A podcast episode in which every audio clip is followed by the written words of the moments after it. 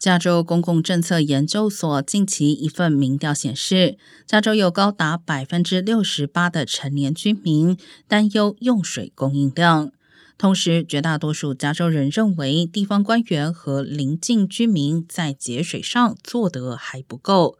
并且也只有百分之四十五受访民众认为自己在节水上已经尽力。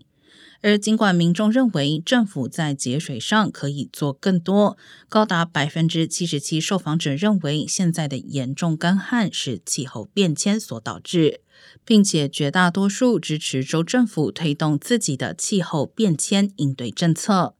不过，调查也显示，是否支持相关做法，基本上以党派立场划分。